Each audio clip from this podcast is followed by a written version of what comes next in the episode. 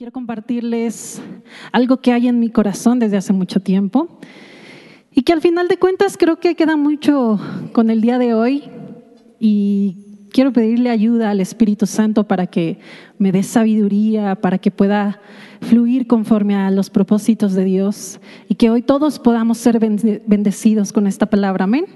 Así que cierra tus ojos. ¿Por qué no extiendes tu mano hacia mí para pedirle al Señor? Por mí en esta noche. Señor, gracias por tu gran amor, tu misericordia que nos alcanza todos los días. Espíritu Santo, gracias porque eres nuestro compañero, eres nuestra ayuda, eres nuestro consejero. Gracias porque podemos ver en ti a la persona de Dios y a la persona de Jesús. Y sabemos que estás en medio de nosotros porque lo prometiste que estarías con nosotros hasta el fin de los tiempos. Así que Espíritu Santo, ayúdanos a que el día de hoy podamos recibir tu palabra y que Jesucristo sea honrado en todo momento en nuestros corazones el día de hoy. Te damos gracias en el nombre de Jesús. Amén. Bueno, hermanos, pues bueno, eh, el día de hoy quiero compartirles, como les decía, un pensamiento, ¿no? Yo creo que más que eh, un bosquejo, he podido eh, escribir todo esto como un pensamiento, como algo que, que, hay en nuestro corazón y que les decía como el día de hoy está muy ad hoc a lo que Dios ya había puesto en mi corazón. Y pues bueno, como ustedes saben, el día de hoy, 8 de marzo, se conmemora el Día Internacional de la Mujer. Y ustedes saben, la mayoría de ustedes saben que el día de hoy se conmemora por una razón eh, en 1911, en una fábrica, me parece que era de textiles, 149 mujeres murieron en un incendio.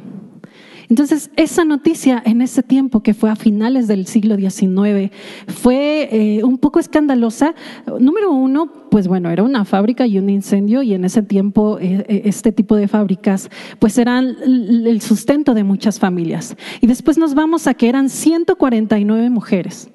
Era una gran cantidad, era yo creo que ahorita somos como unos 60, no sé cuántos seamos, pero por lo menos unas tres veces las personas de las que estamos aquí eran las, eran las mujeres que murieron. Y tercero, porque descubrieron las condiciones en las que estas mujeres murieron. Entonces, cada suceso que empezó a pasar fue que se empezaron a dar cuenta de varias cosas, ¿no? Empezaron a darse cuenta de cómo trabajaban estas mujeres, en qué condición, eh, cómo es que les pagaban, cómo las trataban. Y bueno, todo esto nos llevó o llevó a la gente de ese tiempo a levantarse, ¿no? Tiempo después también sucedió otro, me parece que otro incendio muy trágico. Y entonces fue poco a poco como estas situaciones empezaron a suscitarse en esos tiempos, que las mujeres empezaron a levantarse para pedir derechos sobre todo derechos sobre eh, sus trabajos, ¿no? Y bueno, ustedes tal vez conozcan esta historia, no vamos a hablar tanto sobre esto, pero quiero que veamos un poco a paralelo de lo que nosotros hemos vivido en este tiempo, pero sobre todo en lo que Jesús vivió en su tiempo, ¿no? Vamos a ver un panorama un poquito eh, general sobre el mundo antiguo. Estoy hablando eh, de un poco sobre el Antiguo Testamento, un poco sobre la época en la que Jesús estaba eh, en esta tierra y convivió con hombres y convivió con mujeres. Y quiero que vayamos a un contexto de cómo era la situación, porque quiero decirte que en realidad no cambiaba tanto. En realidad no había tanta diferencia. Y bueno, vamos a ver un poco algunos puntos. ¿no? En, esta, en este contexto que les estoy comentando, la percepción de la mujer es que era considerada inferior al hombre. En el contexto judío solo era valiosa en virtud de su maternidad. Si una mujer no era madre, no tenía hijos, entonces no tenía valor. De hecho, no servía para otra cosa más que para tener hijos. De hecho, en la antigüedad, si tú te das cuenta, no hay ningún escrito que haya sido hecho por mujeres.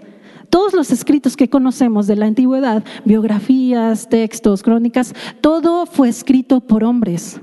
¿Por qué? Porque la palabra de una mujer no era valiosa, no era apreciada, ni siquiera tenía educación. Entonces, ¿cómo podía hacer una crónica? ¿Cómo podía escribir algo? no tenía los medios, no tenía las herramientas. La mujer era considerada propiedad del hombre. ¿Y a qué me refiero con propiedad? Es decir, que era contada Incluso cuando, cuando, un hombre contaba sus propiedades, lo que él tenía, sus pertenencias, era contada entre los animales, entre el botín, entre sus linos finos. Y decían, ah, sí, y por cierto, tengo unas cuatro mujeres. Era contada como propiedad no era alguien valioso, no era un ser humano, casi casi, solo era una propiedad. Una chica que quedaba embarazada antes del matrimonio era apedreada. Incluso aún cuando estaba comprometida, incluso cuando había hecho un compromiso y quedaba embarazada, la mujer era apedreada. Y yo decía, bueno, ¿y el hombre qué pasaba? Pues a lo mejor sí, lo veían mal por un tiempo, pero pues él como quiera se podía volver a casar. Pero ella tenía que ser muerta, tenía que ser apedreada. De hecho, las mujeres casadas le tenían que decir a sus esposos, mi señor. No le podían decir esposito, como ahora algunos se dicen, sino tenían que decirse mi señor, en comparación a lo que los esclavos hacían. Los esclavos llamaban a sus amos mi señor y las mujeres también. Un hombre no podía hablar en público con una mujer porque decían, no sabes, quién sabe, puede que sea prostituta. Entonces mejor no te expongas, no hables con nadie. Entonces tenían prohibido hablar con mujeres que no fueran sus esposas o su propiedad, porque entonces para ellos sería una mala reputación. Estaba completamente prohibido. Cuando las mujeres tenían su ciclo menstrual, se les consideraba impuras. De hecho, cuando una mujer tenía un hijo, un hijo varón, tenía que guardar reposo por 40 días. Y cuando una mujer daba a luz una mujer, tenía que guardar reposo por 80 días, porque se les consideraba impuras. Según Levítico 12, cuando una mujer, bueno, esto es lo que les acabo de decir, una mujer vivía en estado de impureza, de hecho, casi toda su vida, porque pues en esos tiempos no había métodos anticonceptivos y pues toda la vida se la pasaba teniendo hijos, tenía uno tras otro, tras otro, y entonces prácticamente toda su vida estaba sido, eh, había sido considerada impura por tener hijos. Y terminaba su cuarentena y bueno, un par de meses a lo mejor y ya tenía otro y volvíamos a lo mismo. Eh, no eran consideradas, de hecho, las mujeres para dar testimonio, porque como les decía, su palabra en realidad no tenía valor. Entonces el testimonio de una mujer no valía nada. Y bueno, por último, hay muchos más detalles, pero bueno, por último, no podían mostrar su cabello, porque el cabello de una mujer era considerado algo erótico, algo sensual, que solamente era para el placer de su marido. Entonces, por eso es que en ese tiempo también, pues tenían que cubrir su cabellera para evitar que los demás hombres, eh, pues, la codiciaran. Vemos desde un trasfondo, desde este trasfondo, cómo es que se reducía la mínima dignidad de las mujeres. E incluso se les llegó a despersonalizar. En realidad, no se sentían personas, solo se sentían un objeto, un objeto sexual, un objeto para dar a luz eh, niños, una propiedad. Y todo esto, todo este contexto, no solamente estamos hablando del contexto hebreo, sino estamos hablando en contexto histórico. Y creo que podría dar ejemplos mucho más grotescos en otras, en otras culturas. ¿no? Los romanos, por ejemplo, hablaban, decían ellos, eh, que las mujeres eran como perros. Y bueno, muchas otras cosas que ahorita no me daría tiempo de explicarlo, pero quiero que veamos un poco, quiero llevarte a ese contexto. Así que podemos decir que en esos tiempos, en el tiempo en el que Jesús estuvo en esta tierra, era un poco hostil para las mujeres. Y podemos asegurar que en el tiempo en el que Jesús estuvo en esta tierra, el acercamiento que Jesús tuvo con estas mujeres fue completamente revolucionario.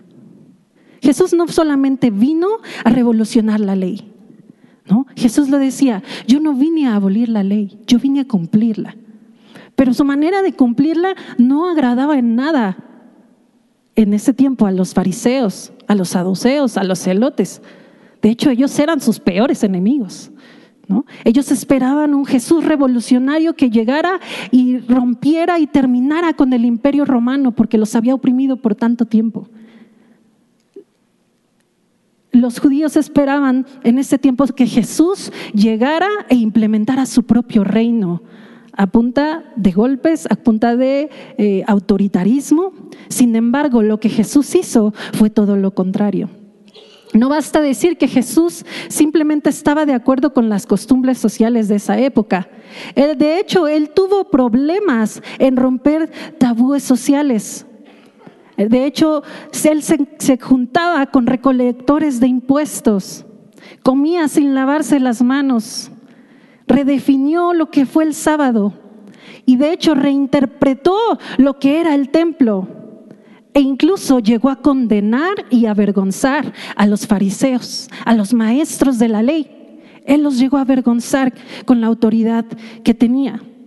Y quiero que vayamos poco a poco viendo cómo es que Jesús redignificó a la mujer mientras Él estuvo aquí. E incluso antes de que Él naciera, el propósito de Dios era que la mujer fuera redignificada. Quiero leerte antes de esto Gálatas 3, 26, 29, donde Pablo nos dice, pues todos ustedes son hijos de Dios por la fe en Cristo Jesús. Y todos los que fueron unidos a Cristo en el bautismo se han puesto a Cristo como si, se pusieran ropas nuevas.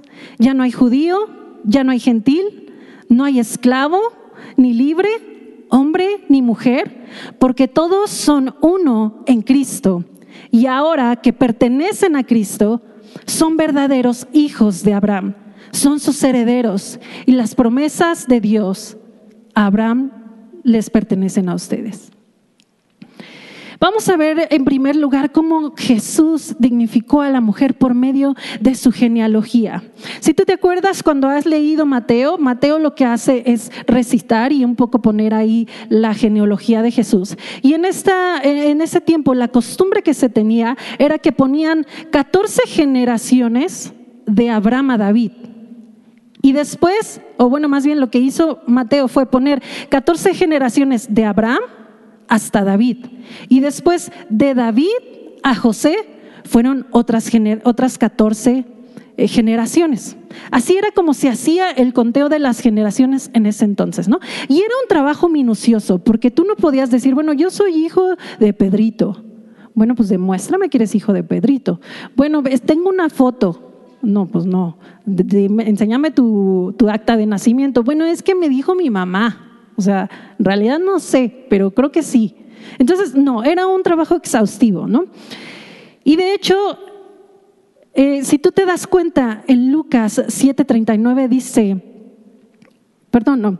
Lo que hizo Jesús fue con su perdón, lo que hizo Mateo con la genealogía de Jesús fue entonces precisamente añadir a estas personas que eran los descendientes de Jesús. Pero jamás se involucraban mujeres, porque como lo acabamos de ver, en realidad no tenía valor pues su linaje. Como para qué querías poner a una mujer que considerabas un perro al igual que los vacas que tenías al lado? No tenía sentido. ¿No? Pero Mateo lo que hace es eliminar a personas importantes de la genealogía de Jesús y meter a cuatro mujeres dentro de la genealogía. Vemos a Tamar, a Rahab, a Ruth y a Betsabe. Entre estos 42 principales miembros de la vida de Jesús, incluyó, creo que a las cuatro mujeres menos... Eh, menos dispuestas o menos ideales para haber puesto. Creo que hubiera puesto una que otra que a lo mejor no hubiera tenido eh, cualquier problema. Pero Tamar, ¿recuerdas a Tamar? ¿Quién fue? Fue la esposa de Judá, quien se quedó viuda. Y lo que tuvo que hacer fue meterse con su suegro para poder tener descendencia de su esposo, porque no le pudo dejar descendencia. Entonces era medio extraño ese rollo, pero bueno. Raab, ¿se acuerdan de Raab? Era una prostituta. Y para empezar, era una prostituta gentil, ni siquiera era judía. Y esta prostituta, bueno, ya lo saben, eh, ayudó a algunos espías para que tomaran la tierra prometida y todo esto. Y, y Raab fue parte de la genealogía de Jesús. Tenemos a Ruth, igual, una mujer gentil que ni siquiera tiene sangre judía que de la misma manera perdió a su esposo, no tuvo hijos y entonces entre su suegra Noemí y ella empezaron a buscar a alguien que le pudiera reivindicar esa, eh, generación de su esposo y llegamos a vos y entonces vos es descendiente de Jesús también. Y por último vemos a Betsabé, ¿recuerdan a Betsabé? Era esa mujer que David tomó a la fuerza. El rey David tomó a la fuerza y mató a su esposo y tuvo un hijo con ella. Podría decir que hasta la violó. Y después, producto de esa violación, tuvo un hijo, el cual murió. Después David, bueno, ya se arrepiente, se casa con, con Betsabé y entonces tienen un hijo y por medio de ese hijo empieza otra vez la genealogía. ¿Por qué Dios agregaría cuatro mujeres de muy mala reputación a su genealogía? ¿Por qué lo haría? No tendría sentido. También vemos cómo Jesús en sus tiempos anduvo con mujeres de mala reputación. No sé si recuerdan la mujer pecadora que se acerca a Jesús. De hecho, uno de los fariseos lo invita a su casa para comer, para cenar. Y en cuanto llega a su casa, lo que hace es, esta mujer es aventarse a los pies de Jesús para derramar sobre sus pies, por la parte de atrás, dice la Biblia, que se puso de, la, parte de atrás y derramó un perfume muy caro. Y que con sus, con sus lágrimas y, los y sus cabellos empezaba a enjuagar los pies de Jesús. De hecho, el mismo fariseo en su mente dice, si este realmente fuera un profeta, él sabría que, la, que, esta, que esta mujer es pecadora. Ni siquiera el, fariseo creía que Jesús era Dios o que era el Mesías. Y Jesús, sabiendo lo que él estaba pensando, le pone un ejemplo muy eh, importante que hasta la fecha lo podemos escuchar y le dice, bueno, si un rey tiene dos personas que le deben dinero, uno le debe 25 mil pesos y otro le debe 10 mil pesos y a los dos los perdona, ¿a quién crees que, quién crees que lo va a amar más? Y entonces el fariseo le dice, pues el que más le perdonó. Jesús le dice, exactamente, has juzgado bien. Al que más se le perdona, más ama. Y Jesús le dice, mira, cuando yo entré a tu casa, tú ni siquiera me diste eh, agua para lavar mis pies. Ni siquiera me diste un beso. Y esta mujer no ha dejado de besar mis pies y de lavar mis, de lavar mis pies a ella se le perdonó más, porque pecaba, a lo mejor había pecado más que el fariseo. Recordamos cómo eh, también Jesús se juntaba con mujeres gentiles.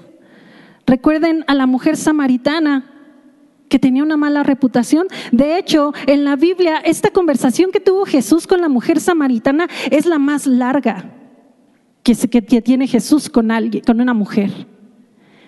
Y como lo decía hace rato, los hombres no podían acercarse a las mujeres, no podían hablar con mujeres. Entonces Jesús estaba rompiendo con ese paradigma, con ese tabú.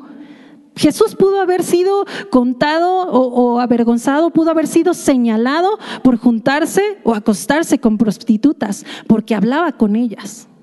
Y la gente pudo haber tenido argumentos y pudo haber tenido pruebas de aquello. Otra mujer con la que Jesús pudo dialogar fue la mujer sirofenicia. No sé si recuerdan, esta mujer también que era gentil y que se acerca a Jesús y le pide que, que sane a su hija. Y Jesús le dice, oye, ¿qué no sabes que la comida es para los hijos? Y esta mujer le dice, sí, Señor, pero aún las migajas las comen los perros. Y Jesús se impresionó por su fe y le dice, vete, tu hija, por la fe que tienes, ha sido sanada. Vemos que, Jesús tuvo mujeres discípulas. No sé si recuerdan a María Magdalena, una mujer de la cual habían sacado siete demonios. Y quiero leerte, de hecho, Lucas 8, 1, 3 donde nos dice, poco después Jesús comenzó un recorrido por las ciudades y aldeas cercanas, predicando y anunciando la buena noticia acerca del reino de Dios. Llegó consigo a sus doce discípulos, junto con algunas mujeres que habían sido sanadas de espíritus malignos y enfermedades. Entre ellas estaba María Magdalena, de quien él había expulsado siete demonios. Juana, la esposa de Chuza, administrador de Herodes. Y Susana, y muchas otras mujeres que contribuían con sus propios recursos al sostén de Jesús y sus discípulos. No sé si acabas de leer bien esta parte, pero además de que Jesús se juntaba con mujeres, hablaba con gentiles, hablaba con prostitutas y sanaba niñas de 12 años, el ministerio de Jesús fue financiado por mujeres. Juana que fue la esposa de Chuza, la Biblia nos dice que era la esposa de uno de los administradores de Herodes. Incluso Juana corría mucho riesgo al seguir a Jesús, porque si Herodes se, enteraba de que era una seguidora de Jesús, ella y su esposo hubieran muerto. Susana no nos dice muy bien qué hacía, pero seguramente era una mujer con dinero, porque aquí nos dice que ellas financiaban su ministerio. Cosa que, pues, ¿cómo lo van a financiar si eran mujeres que, no, no, tenían dinero, ni siquiera eran contadas como personas? ¿Como por qué? Agarraban el dinero de sus esposos y le daban a Jesús, ¿no? Podemos ver toda esta situación, que las mujeres eran mucho más vulnerables que el día de hoy en el mundo antiguo. En parte porque no gozaban de los mismos derechos legales que los hombres. Sin embargo, en este mismo contexto, las escrituras celebran a las mujeres, situándolas reiteradamente en la corriente del plan redentor de Dios, donde su fidelidad a Dios a menudo pone en evidencia la obediencia de hombres caídos incluso. Conocemos muchos de sus nombres, como ya lo hemos dicho, y a lo mejor me tardaría mucho en hablar de muchas otras mujeres que vienen en la Biblia. ¿Recuerdas a Sara? ¿Recuerdas a Débora? ¿Recuerdan a Ana? ¿A Abigail? ¿A Esther? ¿A la reina Esther? ¿A Isabel? ¿A Priscila? Y podríamos seguir y seguir y seguir. Pero en realidad, ¿cuál era el propósito de Jesús al tener a estas mujeres cerca? ¿Cuál era la intención de Jesús al tener mujeres discípulas? ¿Cuál era la intención de Jesús al acercarse a las mujeres que ni siquiera nadie se les acercaba? La mujer del flujo de sangre que había sido considerada por 12 años impura, porque dice la Biblia que no cesaba su flujo de sangre. 12 años impura, nadie se le podía acercar. Nadie podía tener una relación con ella, nadie se podía casar. Era la mujer más desdichada, más, más rechazada del lugar. Sin embargo, se atrevió a tocar el manto de Jesús. Por eso en el momento en el que Jesús pregunta, ¿quién me tocó? Pues para ella fue un susto. Porque si se enteraba la gente que había sido ella y que tenía un flujo de sangre, inmediatamente la hubieran apedreado.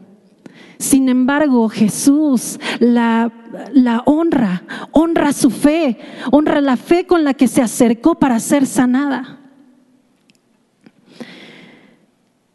Vamos a Romanos capítulo 12, desde el versículo 1.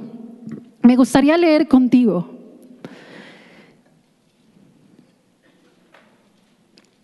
Romanos 12, capítulo 1. Perdón, versículo 12, capítulo 12, versículo 1. Dice, por lo tanto, amados hermanos, les ruego que entreguen su cuerpo a Dios por todo lo que Él ha hecho a favor de ustedes. Que sea un sacrificio vivo y santo, la clase de sacrificio que a Él le gusta. Esa es la verdadera forma de adorarlo. No imiten las conductas ni las costumbres de este mundo. Más bien dejen que Dios los transforme en personas nuevas al cambiarles la manera de pensar. Entonces aprenderán a conocer la voluntad de Dios para ustedes, la cual es buena, agradable y perfecta. Versículo 3 dice, basado en el privilegio y la autoridad que Dios me ha dado, le advierto a cada uno de ustedes lo siguiente. Dice, ninguno, repite conmigo, ninguno se crea mejor de lo que realmente es. Dice, sean realistas al evaluarse a ustedes mismos. Háganlo según la medida de fe que Dios les haya dado. Así como nuestro cuerpo tiene muchas partes y cada parte tiene una función específica, el cuerpo de Cristo también. Nosotros no somos las diversas partes de un solo cuerpo y nos, y nos pertenecemos unos a otros. Mi hermano, yo empecé diciéndote que el día de hoy era el, el día en que se conmemora a las mujeres. Y hace unos tres, cuatro años, yo quiero decirte que ustedes saben que en la Ciudad de México y en varias partes de México eh, se, realizan marchas a favor de las mujeres, ¿no? O para exigir más que nada uh, justicia, ¿no? Hace tres años, cuatro años, ya no recuerdo muy bien, yo asistí a una de estas marchas. Y, la verdad es que yo tenía miedo porque yo dije, híjole, se pone bien loco esto y no vaya a ser que pase algo, ¿no? Pero en esa época yo, yo decía, Señor, es que la situación de nuestro país está siendo realmente muy apremiante, ¿no? Y creo que no ha cambiado. En realidad no ha cambiado. Eh, vemos cómo cada día mueren eh, más de 10 más de mujeres vemos cómo las leyes han tratado de cambiarse un poco, ya hay un término que se llama feminicidio, pero parece que se les dijo, ya hay un término nuevo, ocúpenlo. Y entonces han, han, sucedido feminicidio tras feminicidio. Y entonces en, esa, en esa época yo decía, Señor, estoy cansada de vivir así, eh, es preocupante. Yo creo que las, la mayoría de las mujeres que estamos en este lugar, si no es que todas, puedo asegurarlo, estamos preocupadas cuando salimos a la calle. Si nos subimos al metro, no sabemos si vamos a regresar. Yo le pido todos los días que mi mamá llegue con bien a, su casa. Incluso ahorita que yo estaba sentada ahí, eh, mi mamá se vino aparte y yo la venía siguiendo en una aplicación que tenemos donde nos vemos, porque dije, ya se tardó, ¿no? Y, no, y decía, ya se tardó. y no sé, a veces vives con ese miedo vives con ese miedo de ¿a dónde ya llegó o no llegó? ¿O por qué ya se tardó si vivimos a 10 minutos? ¿No? Creo que todas aquí hemos vivido con ese miedo. Sin embargo, también hemos vivido con una mentira que el enemigo ha querido traer a nuestras vidas, en la cual nos dice, nosotras como mujeres somos mejores que los hombres. Ya no hay necesidad de casarse, ya no hay necesidad de tener hombres. Todas, todas tenemos el mismo poder, el mismo valor, tenemos la misma decisión y se nos olvida la lucha de estas mujeres que en un principio levantaron su voz, que era para pedir derechos, sí, derechos laborales, derechos de voto, derechos siquiera de tener una propiedad. Y todo esto es bueno. Y gracias a estas mujeres y a muchas otras mujeres que lucharon por mucho tiempo es que tú y yo, incluso hoy podemos tener un carro, hoy podemos tener una familia, hoy podemos tener una casa, hoy podemos venir sin un velo en la cabeza. Gracias a esas mujeres que lucharon. Sin embargo, la corriente del mundo, como dice Romanos, nos ha venido a querer distorsionar la imagen que Dios tiene de la mujer. Si bien es cierto que Jesús vino a redimirnos, es cierto que Jesús vino también a cumplir la ley. Y quiero decirte que así como hemos escuchado en estos tiempos sobre la igualdad de género, es real. En el reino hay una igualdad de género. ¿Lo sabías? En el reino hay un eslogan que dice igualdad de género. La igualdad de género, según Wikipedia, dice que es que implica que hombres y mujeres deben recibir los mismos beneficios, las mismas sentencias y los mismos tratos con el mismo respeto. Eso es lo que dice Wikipedia que todos tenemos que recibir básicamente el mismo castigo o los mismos beneficios.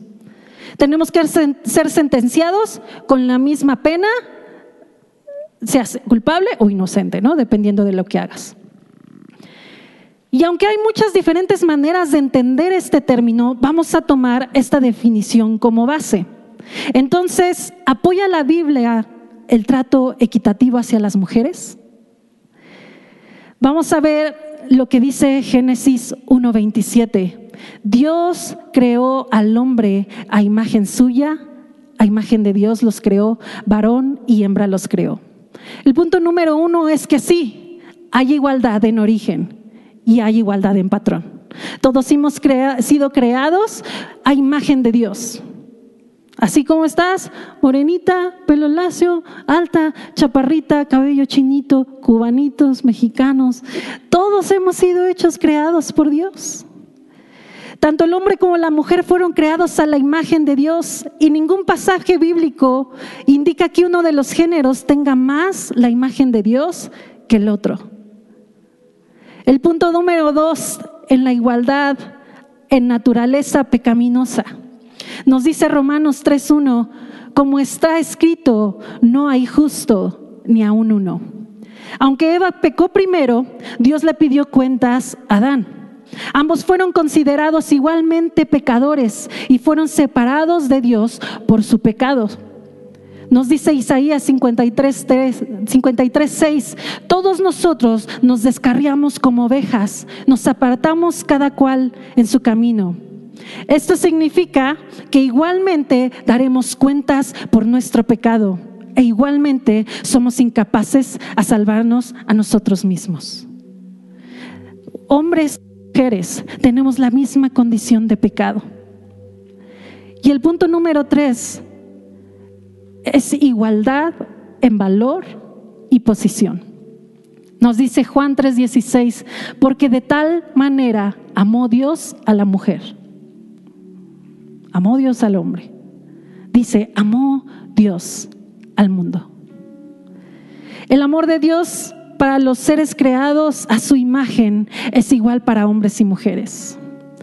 Dice segunda de Pedro 3:9, no queriendo que nadie perezca, sino que todos vengan al arrepentimiento. Dios desea salvarnos a todos por igual. Nos ofrece la posición de escogidos, tanto a mujeres como hombres.